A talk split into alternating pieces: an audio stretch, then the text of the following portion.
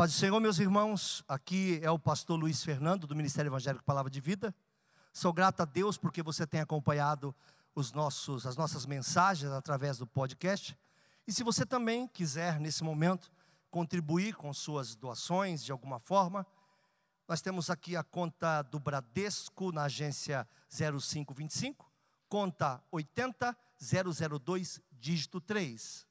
Ou no Santander, agência 0174, conta 13002611, dígito 2. E o CNPJ do Ministério é 03 742 978 mil ao contrário 17. Muito obrigado pelo carinho. Deus te abençoe. Fique em paz. Então eu vou lendo e ministrando, tá bom?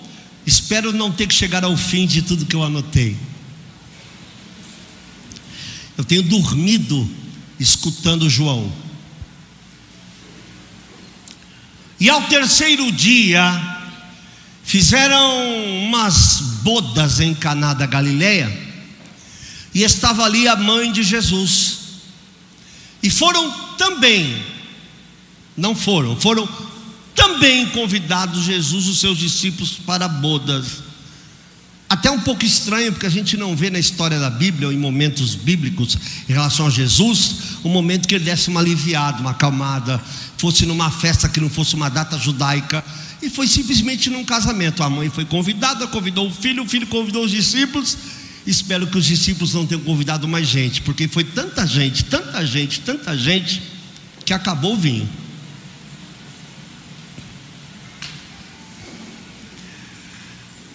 E faltando vinho, a mãe de Jesus lhe disse: Não tem vinho.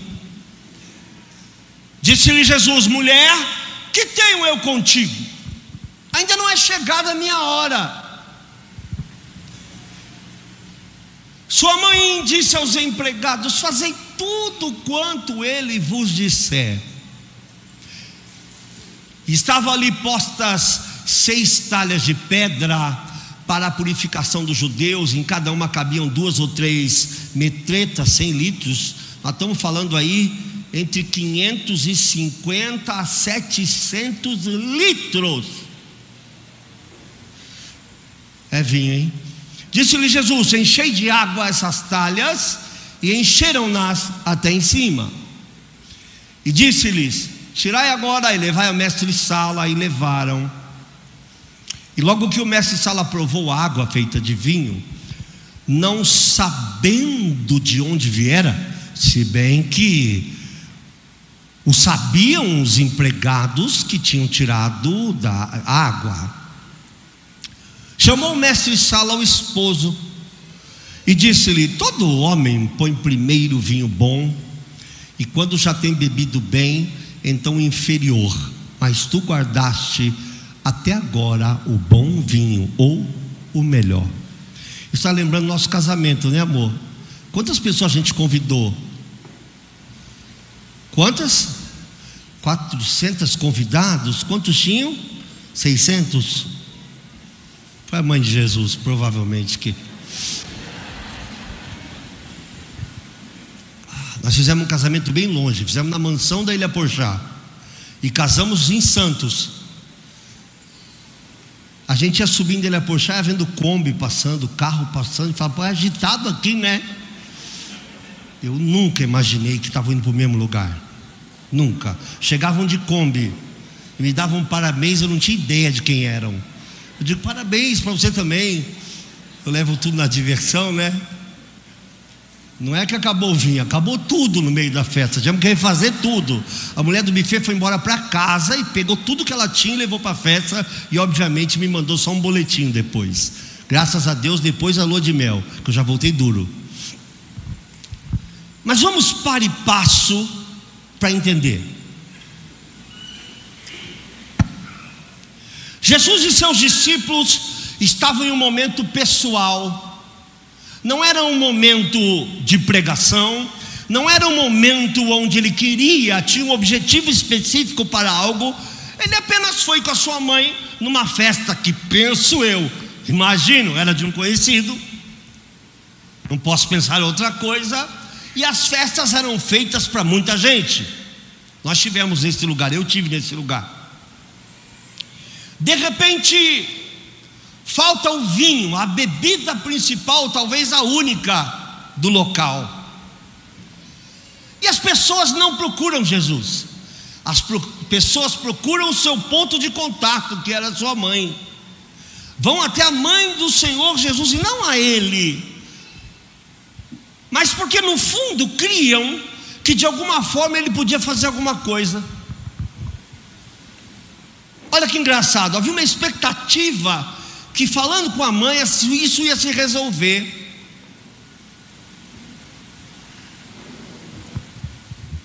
E a nossa vida também é assim, se eu traçar um paralelo. Tem dias que a gente está em festa, quando de repente acaba o vinho, e o vinho simboliza a alegria.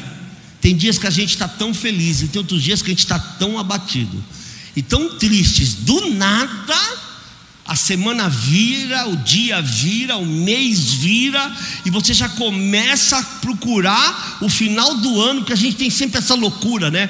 De achar que virou o ano, as coisas vão melhorar. A nossa cabeça é totalmente cronológica. Eu disse aqui uma vez que eu lembro que teve um ano que estava acabando, e eu levantei as mãos para o céu e falei: Deus, que bom que o pior ano da minha vida, esse miserável desse ano está acabando.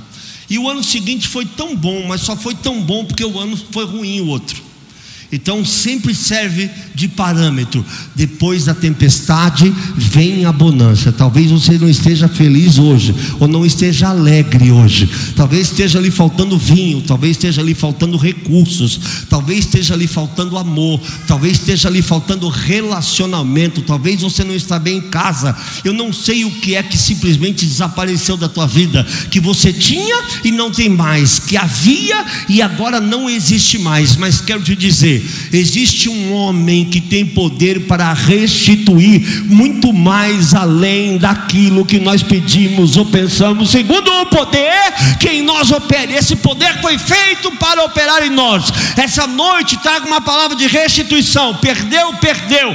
Pare de chorar. Olha para cima, fala com quem pode, diga para ele, e ele pode restituir, que essa semana você pode ter uma surpresa. Eu acredito num telefone telefone que toca, eu acredito num chamado especial, eu acredito num martelo batido por um juiz, eu acredito em alguém que vem de longe, eu acredito no anjo que vem na porta, eu ainda acredito que as pessoas levam na tua porta aquilo que você necessita, eu acredito que nesse exato momento Deus está falando com alguém, Deus está usando alguém, falando a respeito de você e de todas as suas necessidades, e Ele não só vai cumpri-las, como vai fazer muito mais, muito mais, muito maior, muito melhor, porque Ele é um Deus de restituição. Aleluia.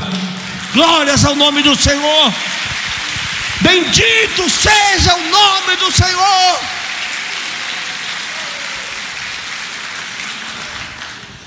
Eu tinha um carro velho. Acho que a maioria dos homens aqui, tirando a nova geração, né? A nova geração quase não os conheceu. Mas quem já viu um Corcel, um Passat velho, uma Belina, uma variante, sabe da praga que eu estou falando.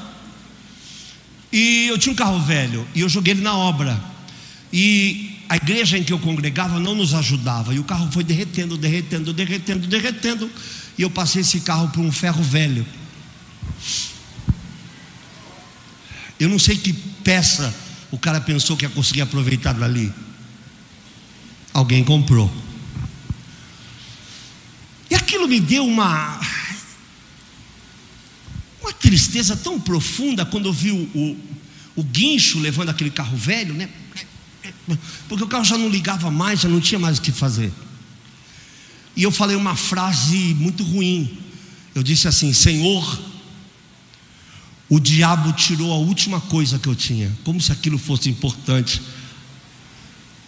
Mas para quem só tinha, tinha perdido tudo e estava com uma camisa e uma calça e um carro velho, tipo, humanamente o carro era tudo. E eu usei para levar comida para a rua. A gente levava toda terça e sábado comida para os amigos de rua. E a gente dava a palavra para eles. E o carro foi acabando. Você levava 400 quilos de alimento, o carro já era velho, ele acabou. E aí eu fiz essa frase, eu falei, Senhor, o diabo levou, quando o carro foi saindo, né? Eu já tinha perdido tudo, eu tinha sido gerente, eu tinha perdido tudo, tudo, tudo, tudo, tudo. Eu voltei para casa da minha mãe com a roupa do corpo e uma sacola. Eu não tinha mala, e não tinha o que pôr na mala se tivesse uma mala. Minha primeira viagem de avião foi com uma sacola na mão. Eu disse, Senhor, o diabo levou a última coisa que eu tinha. Perdi a alegria naquele momento, sabe? Não perdi a felicidade. Felicidade é diferente de alegria. Felicidade é o todo, é o conjunto da obra. Os momentos pequenos são as alegrias e as tristezas são os momentos pequenos também. Fui para casa e resolvi orar. Aquela oração um pouco falsa, misturada com choro, tristeza, você não sabe o que é real, o que não é, te dá uma amargura, um, e você não sabe o que fazer, você vai aos pés da cruz. Fui lá no meu cantinho, embaixo de uma rede, que foi tudo que sobrou para mim, e dobrei o meu joelho. Tinha um, um tipo de um puff, eu pus a minha cabeça, e comecei a orar, e de repente chorei, já não tinha mais palavras, e de repente me veio um sono profundo. Nesse sono profundo apareceu um homem de branco. E ele me chamou de filho. Olha, para mim ouvir isso, uma pessoa que nunca teve pai, ele falou: Filho, o diabo não te tirou nada, ele não tem poder de tirar nada de você. Eu permiti, eu vou te abençoar, eu vou te dar algo que você jamais esperava, eu farei em poucos dias. E aí me comunicou que até o dia 31 de dezembro eu seria restituído. Tive até a visão que o carro era zero e branco. Só que, em novembro, um pastor ficou com pena de mim. E foi até minha casa e falou: Fica com meu Fusca, não precisa pagar agora. Eu falei: Não sei, estou indeciso, preciso ver. Não, não, fica, fica, fica. Se você não gostar, pode pode devolver. Isso nunca aconteceu, ele nunca deixou de devolver, mas não importa. Sem vergonha. E aí, eu fiquei todo empolgado, falei, poxa, Deus restituiu, porque o Fusca está inteiro, o carro está inteirinho, fui e peguei. Peguei o carro, agradeci, fui lá, dobrei meu joelho para agradecer a Deus pelo presente. De novo, no mesmo lugar, Senhor, o Senhor é fiel, o Senhor é leal. Dormir de novo, você de joelho. Acontecia muito, sempre aconteceu muito isso comigo. Quando eu falo com Deus, quando Deus vai falar comigo, eu simplesmente apago. E aí apareceu um homem de branco e disse assim para mim: devolve, eu vou te dar. E o carro é branco, e é novo, e até o dia 31 de dezembro Nada do que está acontecendo na tua vida fui eu. É a sua ansiedade. Falei, então quer dizer, com restituição não se compra, restituição se tem. Restituição Deus manda. Glorificado seja o nome do Senhor. E aí você sabe da história que no meio de uma rua, caminhando, andando a pé para pegar o ônibus, um homem parou e me deu de presente um carro zero quilômetro no dia 31 de dezembro. Glorificado seja o nome do Senhor. Deus restitui. Eu murmurei, murmurei. Quando o carro foi embora, eu falei: ah, se acabou na obra e nunca me deram 10 reais para gasolina. Sabe por que eu reclamei da igreja? Porque quem reclama de igreja não conhece o Senhor. Nós não estamos aqui na igreja por causa da igreja. Quem manda na gente não é a igreja. A igreja tem falhas e tem erros porque tem pessoas como nós. Nós estamos todos aqui para servir ao Senhor e o Senhor está vendo todo o nosso trabalho, todo o suor do nosso rosto e nos vai retribuir segundo a sua boa vontade em tempo estipulado por Ele, até cem vezes tanto, diz a sua palavra. Deus vai te restituir. Eu não sei o que você veio veio fazer aqui, nem sei o que você perdeu, mas você nunca perdeu, nem foi o diabo, nem passou perto de ser o diabo. Deus permitiu, mas Deus vai trazer de volta aquilo que você um dia pensou. Aleluia! Procuram a mãe dele. Está bem claro, não disseram, procurou Maria. Apelaram para o lado emocional, procuraram a mãe dele, é mãe. E quando ela se vale do direito de mãe e vai até ele, ele não responde como filho. Ela fala, ela vem como mãe e talvez tome uma resposta que ela não esperava. Ele disse assim: mulher, o que eu tenho contigo? Ah, que grosseria, não, ele quis dizer: qual é nosso pacto? Qual é a nossa aliança? Quem disse que eu tinha que fazer milagre hoje? Quem disse que eu fui chamado para esse tipo de coisa? Eu não fui chamado para alegrar festa, eu não fui chamado para resolver problema de festa, mas mesmo assim ele resolveu. Pastor, o que o senhor está querendo dizer? Um pouquinho de insistência move o coração de Jesus, glorificado seja o nome do Senhor. Então não deixe de pedir, porque você acha que ele não se importa, ele se importa nos mínimos detalhes, até com coisas que são fora do propósito principal. Ele pode mandar na tua porta assim, para você, ah, eu não tenho coragem de pedir isso para Deus, peça sem medo chegue com ousadia diante do trono da graça, a fim de ser atendido em tempo oportuno. Tenha coragem de dizer para Ele: Eu preciso. A gente tem medo de falar com Jesus, e é muito engraçado que, mesmo Ele não querendo fazer, mesmo Ele dizendo que não é chegado, depois Ele fala para ela: Por que, que Ele responde, mulher, para todo mundo ouvir? Porque agora responde o Jesus que é Deus, querendo dizer para ela: não use a maternidade para me obrigar a fazer coisas que não chegou a minha hora, mas mesmo assim, ele fez. Tá difícil, não tá? Mas mesmo assim, ele vai fazer.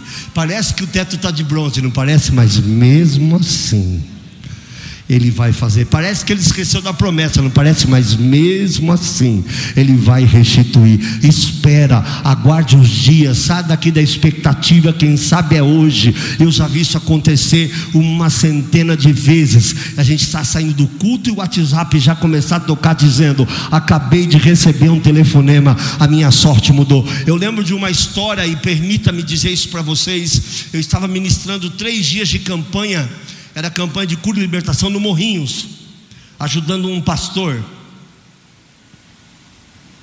De repente até o pastor estava me ajudando. E lá as pessoas vieram para frente, eu comecei a orar por todo mundo, que a igreja pequena, fica fácil orar por todo mundo, de maneira individual. Vi uma moça chorando, uma moça doméstica, trabalhava como doméstica, e ela precisava de uma casa, porque ela morava na casa da sua patroa e a sua patroa estava voltando para o Nordeste. E disse para ela: Olha, agora ela não tinha casa, não tinha para onde voltar, não tinha família aqui, ela foi bastante abatida para o culto. Perdeu o pouquinho que tinha, né? Tinha um quartinho, tinha lá o seu guarda-roupa. Só quem passa por isso entende, né? Pastor, o senhor não entende? Não, não, eu já passei exatamente por isso. Não vou tentar te explicar agora.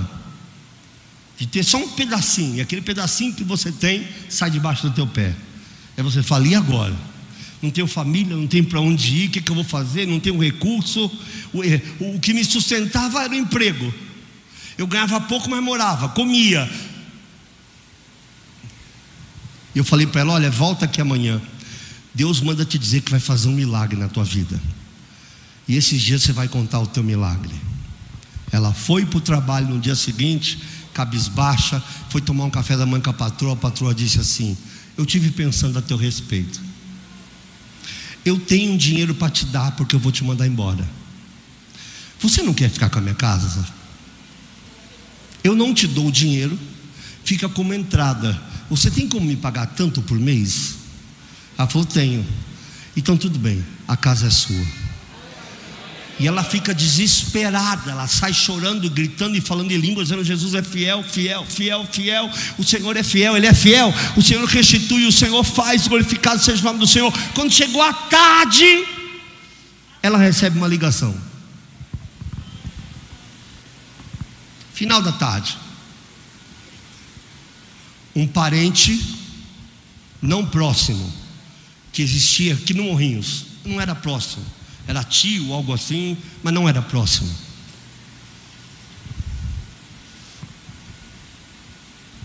Tinha morrido, nem ela sabia, ou se soube, não deu tanta importância. E ele deixou a casinha que ele tinha para ela.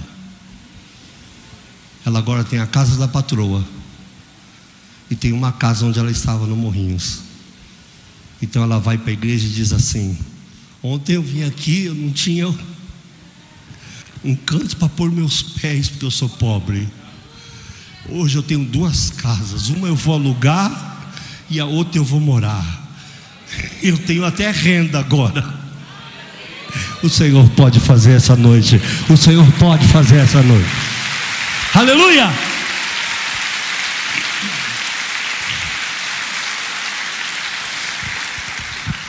Mas eu gosto de duas coisas que estão encurtidas nesse texto. Ele fala assim: mulher, que eu tenho contigo não é chegada a minha hora.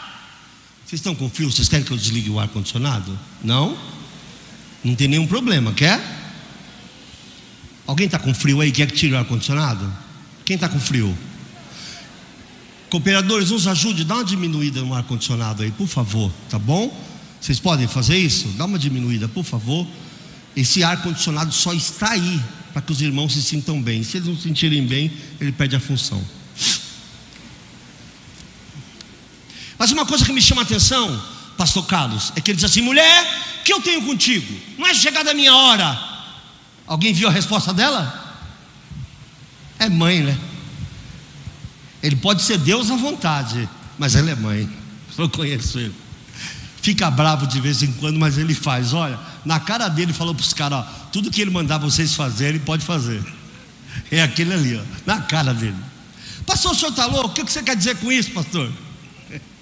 Eu quero dizer que a ira de Deus dura só um momento, no seu favor está a vida. O choro pode durar uma noite, mas a alegria vem amanhecer. Aleluia! Deus pode se irar por algum momento, mas é só um pequeno momento. Depois ele vem e restitui, porque ele é bom e não pode negar a sua própria essência. Aleluia! Ah, eu errei, Deus está chateado comigo. Não está, já passou. A Bíblia diz que o choro pode durar uma noite, não diz que o choro dura uma noite, ele pode durar. O certo nessa frase não é o choro, o certo nessa frase é que a alegria vem, alegria vem, alegria vem, alegria vem. O vinho simboliza alegria, alegria vem, alegria vem, alegria vem, aleluia.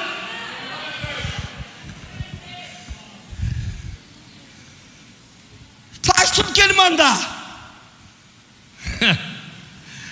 Sabe o que a mãe estava querendo dizer? Vocês querem ser abençoados? Precisa obedecer o que sai da boca dele. E agora a gente começa a ficar no momento estreito da palavra. Dá para ter tudo o que se quer, dá para ser quem deve ser no Senhor, sem obedecê-lo?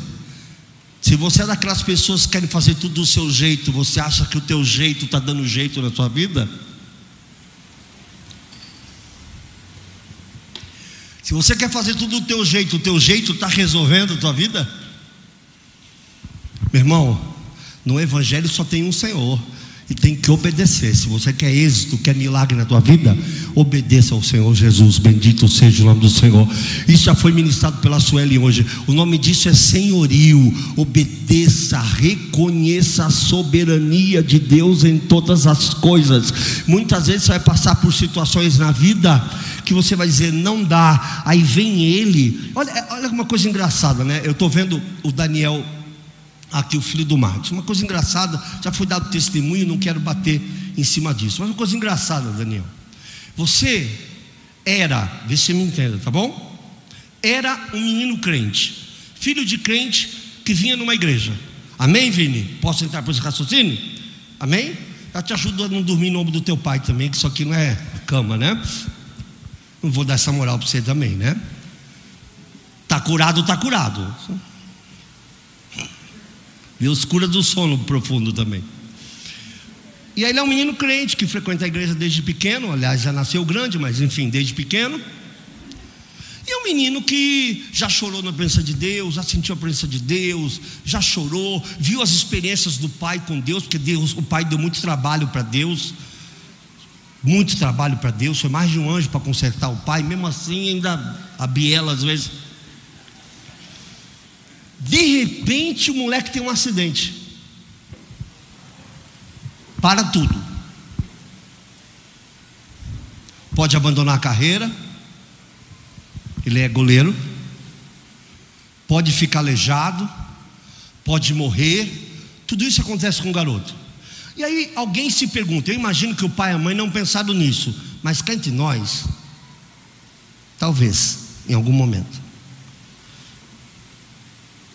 Menino é tão bom, não é assim?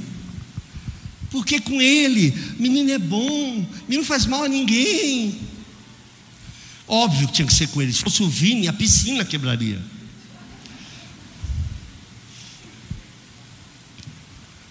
A gente brincava muito quando o Vini caía e batia a cabeça, eles iam, a, a, ou se batia, ou chutava alguma coisa, eles iam acudir o Vini e eu ia olhar a coisa. Falava, ó, o chão tá bom. Parece que o chão zoava eles demais. O Vini não parava um minuto.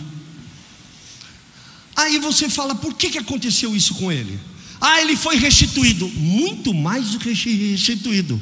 Ele continua na igreja, teve experiência com Deus, teve intervenção divina, passou por um milagre. Agora, aquele que era um garoto que estava sentado na igreja, que tinha algum tipo de experiência de ver o pai, agora se sente filho, porque ele viveu, ele sofreu, mas Deus restituiu a saúde, Deus abençoou, ele virou um testemunho, ele tem o que dizer. E quando alguém tentar tirar dele a esperança, ele vai dizer: Eu sei em quem tenho crido, eu sei em quem eu tenho crido, e ele é poderoso, eu sei o que eu vivi. Vocês podem falar o que for, mas eu sei aonde eu estava, da onde ele me tirou. Então, às vezes falta alegria, às vezes falta o vinho, que é para o Senhor se manifestar no meio da tua família, da tua casa, dizendo: Eu nunca te deixei sozinho, eu nunca deixei de estar ao teu lado, eu permiti que você passasse isso, para saber o que estava no teu coração. Agora, aprenda a obedecer.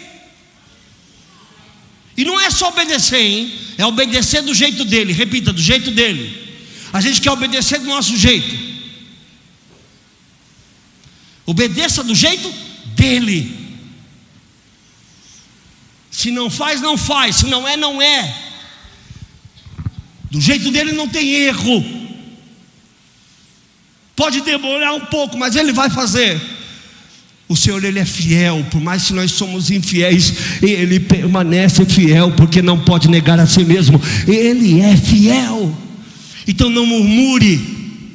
Ah, me tiraram tudo. Ah, porque eu vivi sem nada. Ah, porque o meu marido me destruiu. Ah, porque minha mulher me arrebentou. Ah, porque eu não sei o que, não sei o que. Ah, porque. Entendeu? Não. Eu um dia quis me matar por causa dos meus problemas. E eu não sou deprimido. Cheguei a colocar a bereta na boca.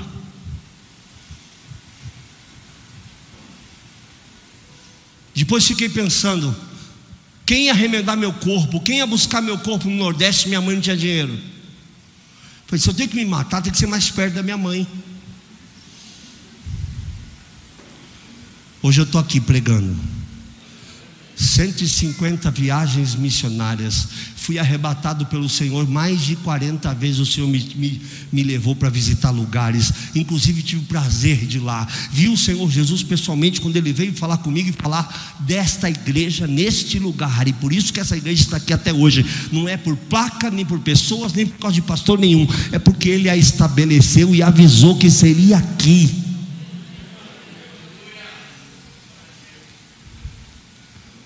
Deus restituiu? Não. Deus fez muito mais. Deus deu vida e vida em abundância. O que é que o Senhor precisa fazer por você hoje? Aí ele diz o seguinte: Enchei as talhas. Olha, e aqui vem um, vem um pequeno pepino. Se prepara aí. Só tem jeito de encher algo que está vazio. Não tem jeito. Então, as talhas precisam estar vazias para serem cheias de água. Então não adianta querer que o Senhor te encha da água, que é o símbolo do Espírito Santo, se tem tristeza, rancor, ódio, raiva, briga, contenda, tudo dentro dessa talha. Não adianta querer ser cheio do Espírito Santo, mas não falar com várias pessoas. Ser cheio do Espírito Santo, mas não querer amizade. Ser cheio do Espírito Santo, mas ser rompido com todas as pessoas em sua volta. Primeira coisa. É necessário que a talha seja vazia para caber o que Deus quer colocar. A segunda coisa que eu quero dizer para vocês: por que encher de água? Alguém pode me responder? Por que, que já não fez vinho de uma vez?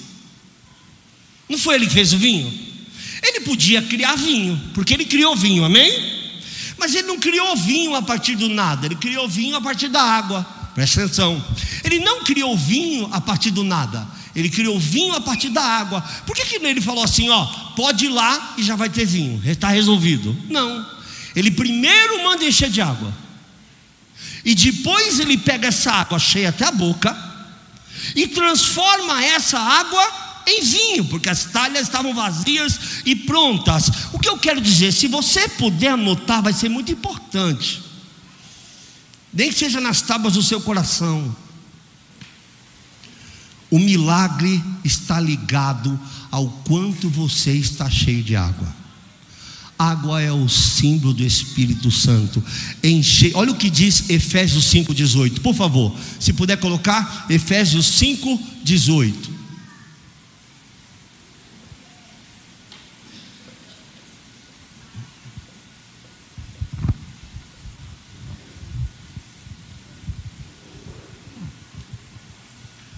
Não vos embriagueis com vinho em que há contenda, mas enchei-vos. Chega de contenda. Chega de briga. Tem gente que não precisa nem de vinho para arrumar uma contenda, né? Está na hora de ser cheio do Espírito Santo. O teu milagre está ligado a ser cheio do Espírito Santo. Primeiro cheio, depois frutifica no milagre. O milagre não é tão importante quanto você está cheio do Espírito Santo.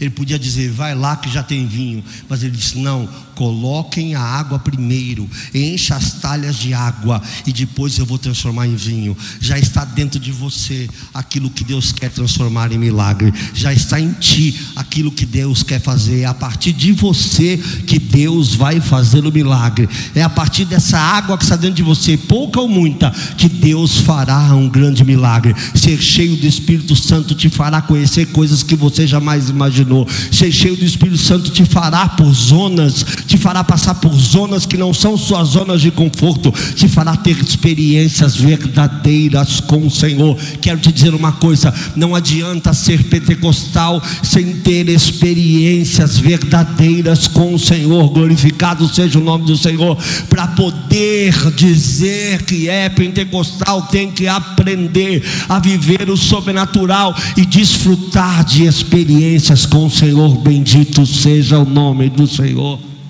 Onde estão nossas experiências? Talhas vazias, sem água. E agora o que me chama a atenção, eu já já termino. Mandaram ao entendido do vinho, mandaram ao mestre Sala para degustar o vinho. Ele fica inquieto, porque ele é um especialista. Tem gente que é, né? Você vê. Eu, eu sempre achei que aquilo fosse mentira, sabe, Claudionô? Sempre achei que você vê o cara na televisão com o negócio, né? Aí fica.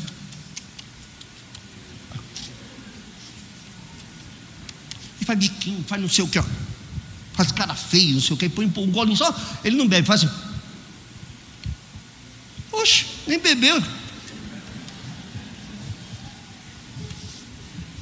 Aí começa amadeirado, toques de não sei o que, a uva é tal, foi na zona de não sei quando, foi saiu lá do estado de não sei aonde, e o cabo que está anotando começa a ficar zoiudo, diz que é tudo verdade.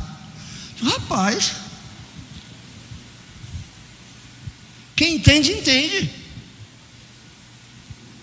Eu não sei se você já, já, já teve isso, né? Tinha um cara numa excursão, eu fui para a Turquia, fazer as igrejas do Apocalipse, né? As cidades onde tinha as igrejas do Apocalipse. E fui lá. A minha intenção era, lá dez dias e eu ia ficar dez dias de jejum. A minha esposa foi, queria, pediu para ir, e aí virou turismo. Obrigado, amor. Foi muito bom viver esse momento com você. E aí tinha um cara lá, né, amor, que falava que entendia de vinho, que não sei o que, que não sei o que, que não sei o que. E a gente foi para uma taberna. Toda excursão, a gente, eles davam um jantar para a gente, ou um almoço. E na taberna tinha na mesa, ou vinho, ou você pedia coca, não sei o que. O que o pessoal fez de, de zoeira com ele? Pegaram, lembra disso, amor? um copinho desse, abriram um, um, um, a gente chama de vinho, né? Eu, eu, não entendo nada disso, também não tomei, mas era uma coisa bem vagabunda, porque era dada, estava na mesa para quem quisesse, colocaram no copo e falaram: vamos, vamos, falastrão.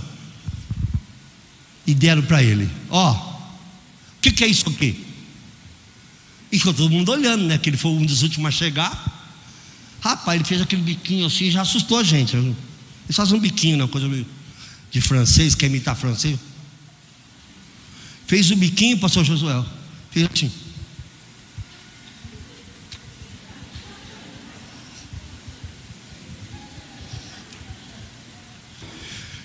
Vagabundo, só tem açúcar nessa porcaria, tá cheio de mato aqui dentro, tá misturado. Provavelmente ninguém comprou vinho aqui, foi um desses vagabundos de cima da mesa, assim, assim, assim, gente.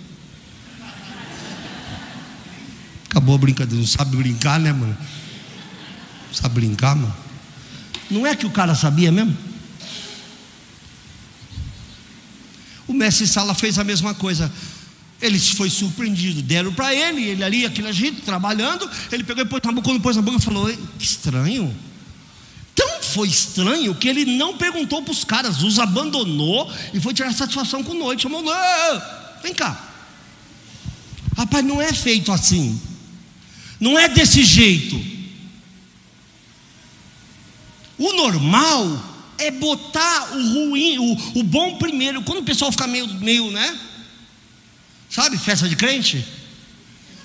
É, festa de crente é assim: não tem bebida, não tem nada. Mas tem o gospel até o início do Jorge Mateus. Aí os pastores vão tudo embora. Alguns. Eu fui fazer uma, um casamento aqui no, no centro da cidade e tinha duas caixas. E a menina estava casando com acho que um fanqueiro, eu não sabia. Uma menina que eu conhecia, pediu para fazer casamento, eu fiz. Tinha duas caixas tocando bonde do Tigrão na época. Foi uma delícia fazer esse casamento. Eu olhava para ela, eu olhava para ele, e só olhava para a porta. Eu dizia: tem que acabar, tem que acabar, tem que acabar. Eu só pedi, não é possível pelo menos abaixar. Que clima, né? Eles queriam casar o som do bonde do Tigrão. Foi um casamento maravilhoso, uma coisa assim, memorável. Ele chama o noivo. Falou: não é normal isso. Se deixa o vinho melhor primeiro, porque quando as pessoas começam a perder o paladar por tomar demais, elas já não têm poder de reconhecimento do vinho último. Olha só. Vou repetir, hein? Tem água aí. Quando as pessoas tomam muito do melhor, elas começam a não querer o próximo ou tomar de qualquer jeito, porque não os interessa.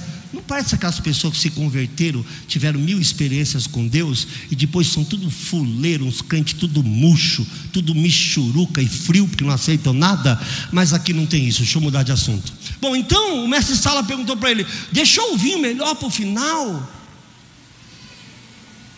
É porque o Senhor Jesus é assim, Ele dá sob medida, no tempo da sua medida. A sua alegria foi pequena, mas o que vem para você ainda é muito maior e muito melhor do que aquilo que você mesmo pediu. O que Deus vai fazer na tua vida. E tem mais. Para uma pessoa, eu digo aqui, uma pessoa velha nessa igreja, arrume a sua mala, que Deus vai te levar para uma outra cidade. E você está pedindo confirmação para Deus, faz um ano e meio,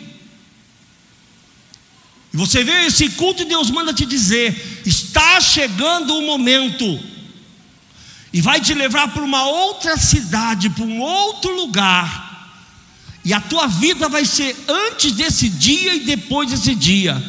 E lá, diz o Senhor para você, você vai colher um monte de coisas que você plantou e se sente injustiçada por não ter colhido hoje. Hoje a tua vida não é, é boa, mas não é o que você sonha, mas lá portas vão se abrir que você jamais imaginou. Vai doer no seu coração essa mudança, mas Deus vai abrir porta, janela e vai escancarar tudo para você no seu tempo. Vai dar o sinal no tempo e na boca de alguém, dizendo: Vem para cá. e você disse assim: estou cansada, Deus vai te dar descanso. Você vai trabalhar muito, mas vai descansar como nunca descansou. É o tempo que Deus está programando para você. Eu não sei que vinho você experimentou de alegria até agora, mas o que virá no final é muito melhor. Você acha que Deus já fez? Não fez, vai fazer. Você acha que está na bênção? Estou na bênção, irmão, não está. Ainda vem algo muito maior. Deus manda te dizer essa noite. Eu não estou aqui como pregador. Se algum dia fui profeta, estou sendo hoje. Deus vai fazer contigo é diferente. Deus vai fazer contigo melhor.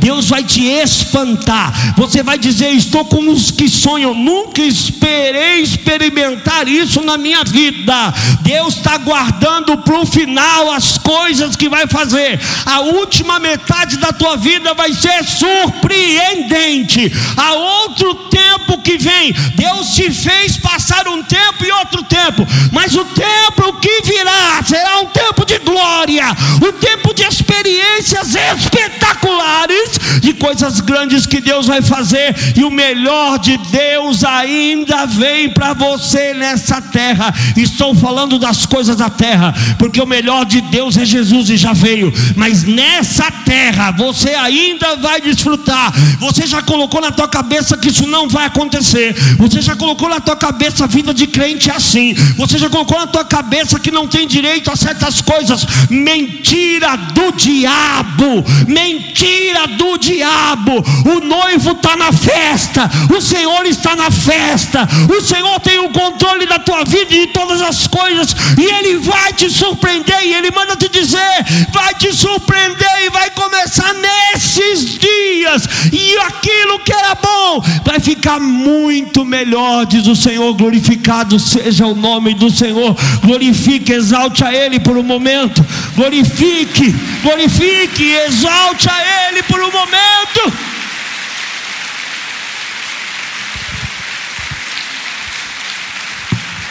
Aleluia. Quando as coisas demoram, a gente passa a ter uma ideia que não as merece. Quando as coisas não são no tempo que nós estipulamos, a gente acha que, ah, aquele profeta lá não foi verdade, aquela palavra lá não foi de Deus. E hoje, eu não sei se isso é culto, pregação, sermão, que bicho é. Estou nem preocupado com convenções. Só quero te dizer, igreja, te prepara. Depois da tempestade vem a bonança. Foi um ano de perdas e de tristezas. Virá um tempo de alegria, bendito seja o nome do Senhor. E virá um tempo, olha, eu nunca falo o que eu vou falar agora, nunca, porque eu não gosto, estou debaixo de ordenança, eu não tenho que gostar haverá um tempo de prosperidade nesse lugar financeiro, não só espiritual, mas também financeiro. As portas que Deus vai abrir para você vão te surpreender de maneira que você vai dizer: Eu jamais esperava.